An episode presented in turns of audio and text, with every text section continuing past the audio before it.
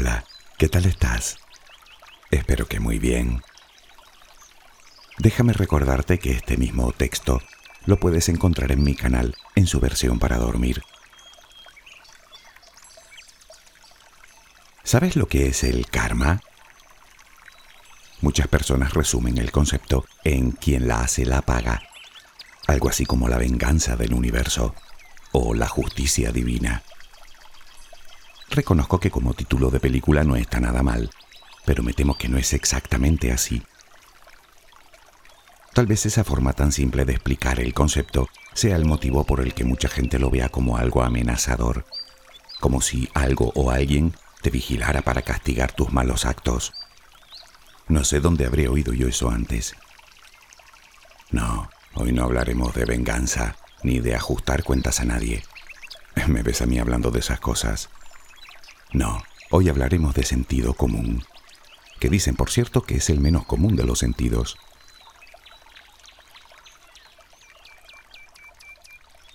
Puede que a ti no te interese en absoluto este tema, que pienses que el karma es otra idea mística, rescatada de antiguas leyendas, que todo el mundo parece entender y que resulta tan bonita sobre el papel como inútil en la vida.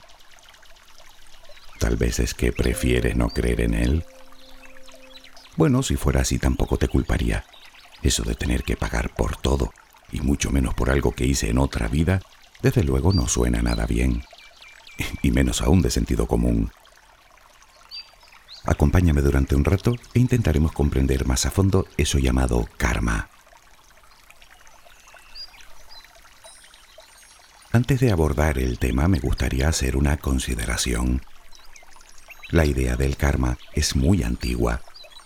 Proviene de Asia, donde nació hace miles de años. Es la creencia sobre la que giran doctrinas como el budismo o el hinduismo, las llamadas religiones dármicas. Podríamos perdernos en siglos y siglos de filosofía, de historia, de religión, pero entre tú y yo, ¿crees que eso nos ayudaría a entender lo que es realmente el karma? Yo creo que no. Si decides profundizar más, ya sabes, a leer. Y te sugiero que empieces ya porque hay información para parar un tren.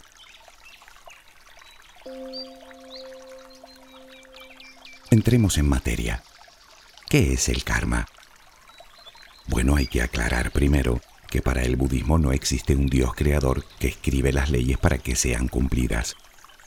En general, para este tipo de filosofías, las leyes parten de la naturaleza y naturalmente se da opción a cada individuo a seguirlas o no, según su propia conciencia. Dicho esto, parece ser que la palabra karma tiene su origen en el sánscrito y su significado viene a ser algo así como acción o hecho. Desde el punto de vista religioso, el karma es la energía trascendente que se desprende de cada una de nuestras acciones, ya sea de obra, palabra o pensamiento. Energía que tarde o temprano se nos devuelve. El karma se conoce en la filosofía budista como el juez de nuestros actos los cuales acumulan una deuda de consecuencias que tarde o temprano debemos pagar. En otras palabras, todo lo bueno y todo lo malo que hayamos hecho en la vida tendrá sus consecuencias en esta vida o en la próxima. Y es que el karma se basa en la idea de que en cada reencarnación influyen los actos realizados en las vidas anteriores. Por ejemplo, una persona con una grave malformación podría deberse a que en su vida anterior causó daño físico a otra persona. Pero también sucede al revés. Una persona cuyas acciones fueron especialmente buenas, en su próxima vida gozará de lo que merece. De alguna manera estamos condenados, o destinados, si lo prefieres, a vivir tantas vidas como sean necesarias hasta alcanzar el nivel de perfección, mediante nuestro constante crecimiento interior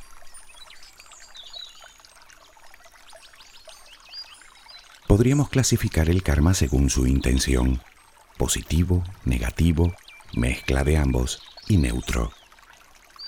Otra forma de clasificarlo es según sus causas, por un conflicto con otra persona o personas, por una experiencia no completada o por una experiencia olvidada. Esto último tiene sentido si entendemos que todos hemos venido a este mundo a completar una misión. Pero aquí no acaba la cosa. Podemos clasificarlo de otra manera más. En este caso, según las personas que compartan el karma. Me explico. Hay un karma individual, uno familiar, uno colectivo. Existe el karma mundial, el llamado karma duro, que es el que arrastramos de vidas anteriores y que al no hacer las suficientes obras buenas nos toca pagar con gran sufrimiento. Y por último nos queda el karma saya, que se da cuando dos personas mantienen relaciones sexuales. Comprenderás que no me detenga en todos y cada uno de los tipos que se consideran, porque simplemente no acabaríamos nunca. Así que confío que lo deducirás por el nombre que recibe cada uno. Todo esto es karma, de forma muy resumida, eso sí. Tal vez te hayan venido a la cabeza mil pensamientos y una pregunta. ¿Qué habré hecho yo para merecer esto? Bueno, pues se da la circunstancia de que nadie puede contestarte a eso.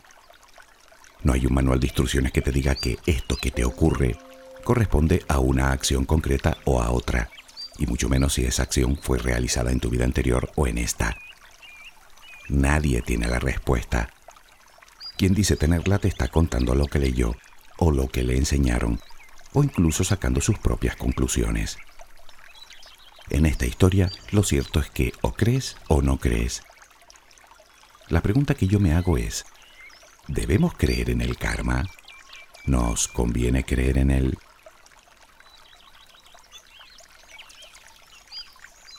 Llegados a este punto podrías pensar que todo este rollo del karma tiene más pinta de cuento que de otra cosa. Y no me extraña. Alma, reencarnación, energía trascendente.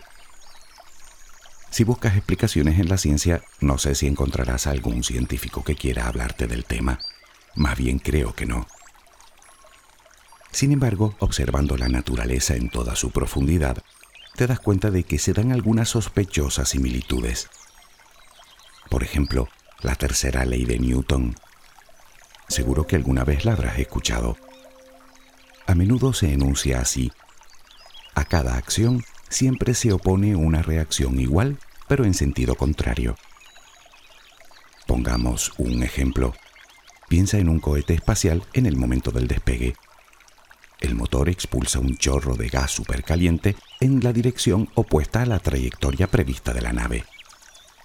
El motor ejerce una acción hacia abajo y la reacción es que la nave asciende. Más sencillo aún, tiras la pelota al suelo y rebota. Pero ojo, llamarle a eso karma sería desde mi punto de vista un chiste. Eso es ciencia. Aunque no te creas, el karma no se comporta de forma muy diferente.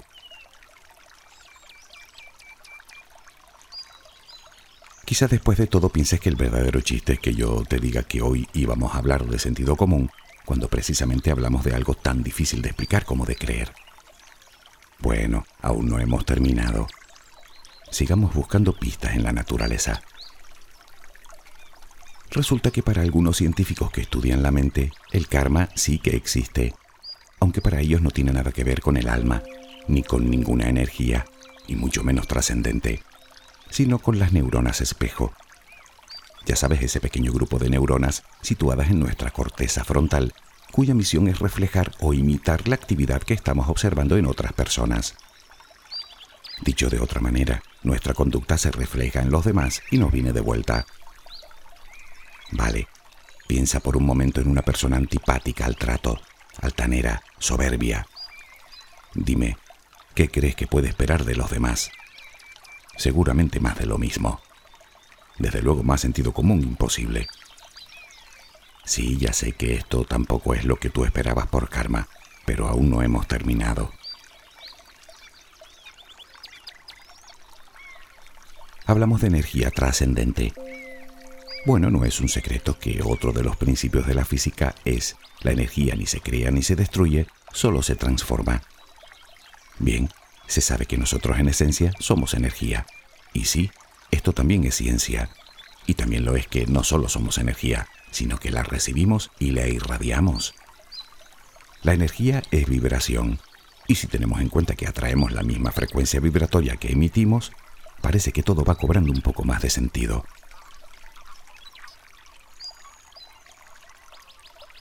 Por otro lado, estudios científicos han demostrado que en nuestro ADN va escrito algo más que el color de los ojos o del pelo. De hecho, la conclusión a la que han llegado recientemente diversos investigadores es que la experiencia de un padre o de una madre, y ojo que hablo de experiencias ocurridas incluso antes de concebir, ya influyen en la estructura y la función en el sistema nervioso de las siguientes generaciones. Para que te hagas una idea, si las generaciones anteriores a ti pasaron hambre y miseria, tal vez sea esa una de las razones por las que te atiborras a comer cada vez que tienes oportunidad, alcanzando un sobrepeso innecesario. Curioso, ¿verdad?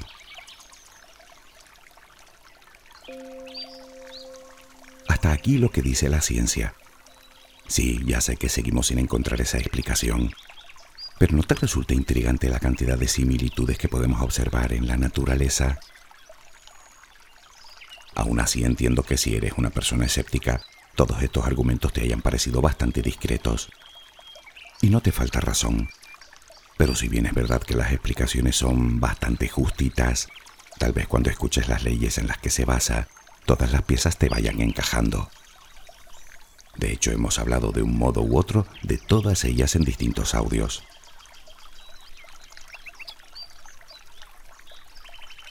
En total son 12. Intentaré ser lo más explícito posible.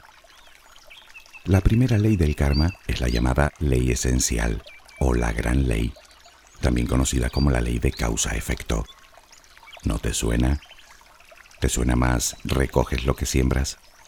o esa expresión tan grandilocuente, quien siembra vientos cosecha tempestades. Bueno, pues eso, es bastante simple. Lo que das, recibes, sea bueno o malo.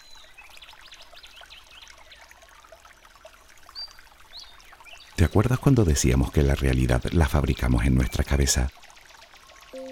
Pues de eso va la segunda ley del karma, la llamada ley de la creación. Esta ley nos viene a decir que no somos un apéndice del universo, sino que somos un universo dentro de otro universo, con un mismo ciclo natural y claro está, con la misma capacidad de creación.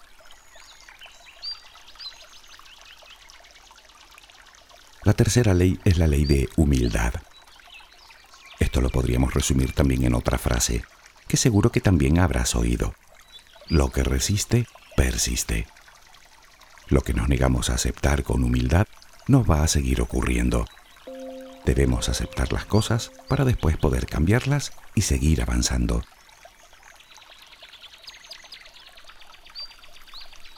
La cuarta ley es a la que llaman ley del crecimiento.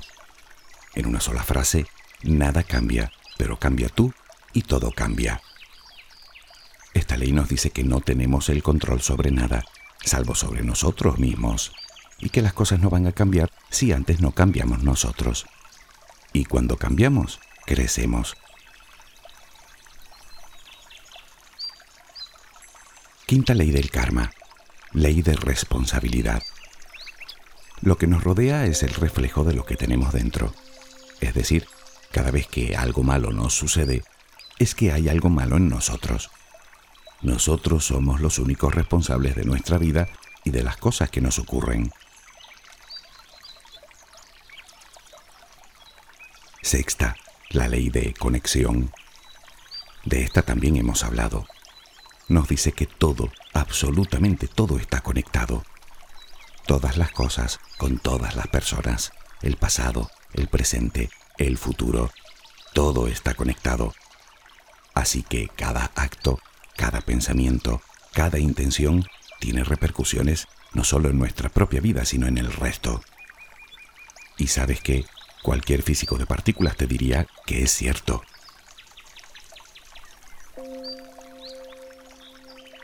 Séptima. Esta es muy interesante. Ley del enfoque o ley de focalización. Es obvio que no podemos enfocar la mente en dos cosas a la vez. Debemos poner nuestro enfoque en nuestro propio camino. No podemos subir varios escalones a la vez, pero poniendo la mente en nuestro objetivo, podremos subir peldaño a peldaño. Vamos, que no debemos perder el norte con pensamientos innecesarios.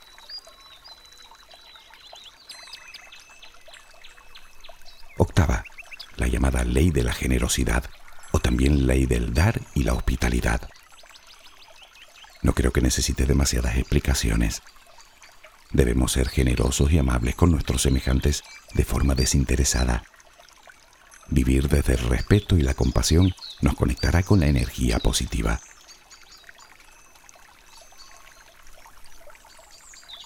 La novena ley del karma es también muy conocida, ley del presente o ley del aquí y ahora. Dedicamos un audio entero a hablar de este tema. El presente es todo lo que tienes. La vida pasa hoy y es en el ahora cuando aparecen las oportunidades y por supuesto cuando construyes tu futuro. Vivir en el pasado pensando lo que pudo ser y no fue no hace más que negarnos la posibilidad de vivir, disfrutar y renovar nuestro presente.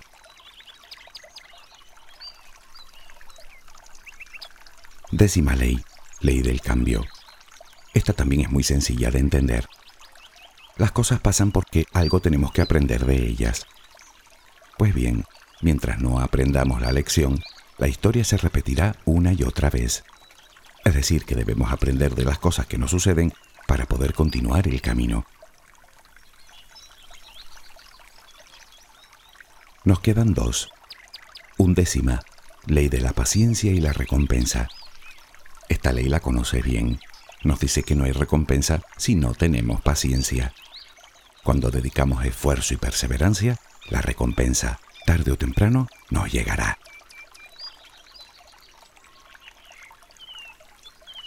Y la última, la ley de la importancia e inspiración. Bueno, esta también es sencilla. El mérito de nuestros logros es directamente proporcional al esfuerzo, dedicación e intención que hayamos puesto. Además, si somos parte de un todo, nuestros triunfos y errores influirán en ese todo por ello debemos esforzarnos porque sea lo que sea lo que hagamos, sea para el bien de la totalidad.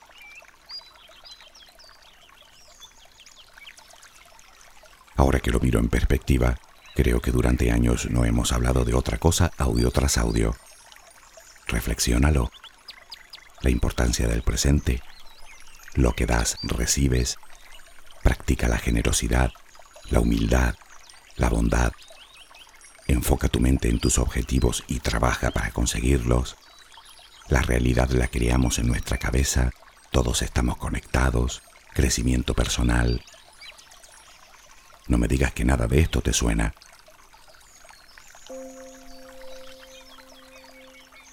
Puede que pienses que has venido a este mundo con un mal karma. Puede que al menos esa sea tu percepción. Vale, pero no lo veas como una condena. Vamos a ver, Quizá no puedas cambiar lo que hiciste en una vida anterior, si es en eso en lo que decides creer. Pero reconoce que tampoco puedes cambiar lo que has hecho en esta. Así que tampoco importa demasiado el cuándo. ¿No te parece? Creo que ahora mismo la pregunta que nos debemos hacer es, ¿podemos poner remedio? Claro que sí, al menos en parte. El razonamiento es el siguiente se dice que el karma nunca deja de trabajar. Constantemente lo alimentamos con nuestros actos, con nuestras intenciones, con nuestros pensamientos.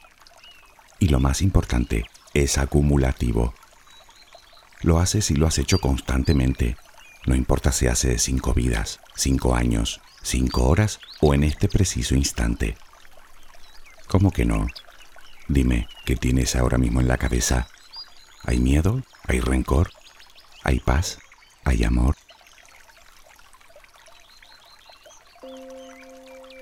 Por otro lado, cada cosa que no sucede, no sucede por algo.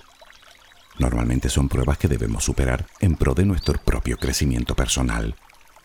No controlamos el pasado ni podemos partir de cero, toda vez que de alguna manera ya arrastramos karma de nuestra vida anterior. Es decir, que no podemos hacer nada con lo que fue, pero sí que podemos hacer y mucho por lo que será. Como si dijéramos, podemos comenzar desde ya mismo a limpiar nuestro karma o a acumular karma positivo, como quieras decirlo. ¿Cómo? Para empezar, escucha de nuevo las doce leyes. Ellas son todo un decálogo de cómo debemos dirigir nuestras vidas. Aunque puedes hacer más, muchísimo más a cada instante.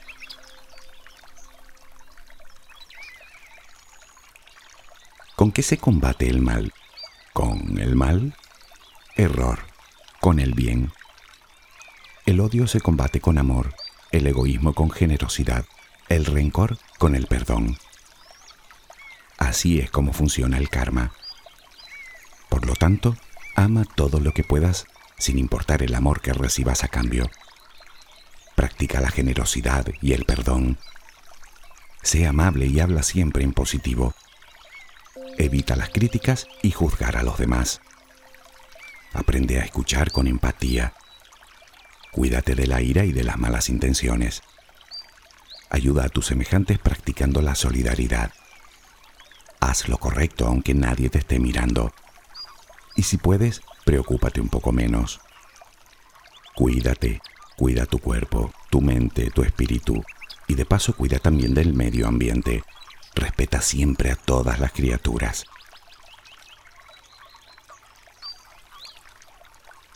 Vive desde la alegría y la compasión.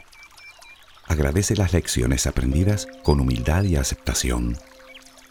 Suelta y libérate del pasado con esperanza y enfocando tu mente hacia tus objetivos y tus sueños, sin mirar a los lados, sin compararte con nadie, siendo tú. Procura visualizarte a ti y a los que conoces en situaciones siempre agradables para todos.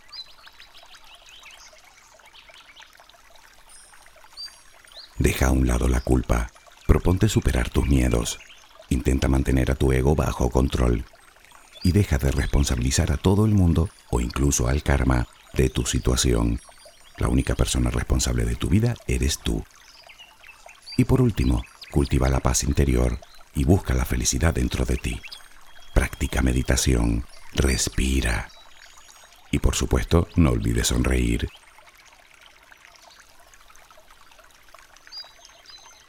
No creo haberte dicho nada que no me hubieras escuchado antes. Dicen que todos los caminos conducen a Roma. Todas estas recomendaciones elevarán de forma considerable tu nivel de vibración, alineándote con tus deseos. Recuerda que atraes a tu vida más de lo que llevas dentro. Además, el karma se acumula, es decir, que nada de lo que haces cae en saco roto, ni lo bueno ni lo malo. ¿Aún te quedan dudas de lo que es el karma? El karma simplemente nos dice que las energías que hemos puesto en movimiento hace dos minutos o hace dos vidas volverán a nosotros tarde o temprano. Lo podemos resumir muy fácilmente. Todo lo que haces, sea lo que sea, sea a quien sea, te lo haces a ti. No sé si llamarlo justicia divina, pero desde luego me parece de puro sentido común. ¿A ti no?